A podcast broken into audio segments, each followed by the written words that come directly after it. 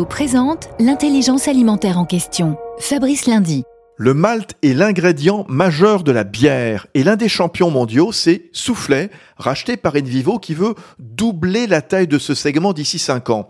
Guillaume Couture, vous dirigez Malterie Soufflet. La bière, c'est en effet un énorme potentiel. Bah effectivement, Fabrice, on est dans un marché en plein boom. On a des brasseurs qui poussent maintenant une consommation locale avec euh, des cultures de céréales et des transformations durables hein, pour des bières avec de plus en plus de goût, respectueuses de l'environnement. Et en tant que partenaire clé hein, brasseur, nous offrons des maltes vraiment différenciants, notamment du malt bio. Nous sommes les pionniers, les leaders en France avec plus de 14 références, 20% de croissance annuelle, et puis euh, du maltage VE, haute valeur environnementale, ce qui nous permet de pousser aussi des offres spécifiques comme euh, Transparency cette année pour garantir la traçabilité de la filière du champ à la bière avec la blockchain.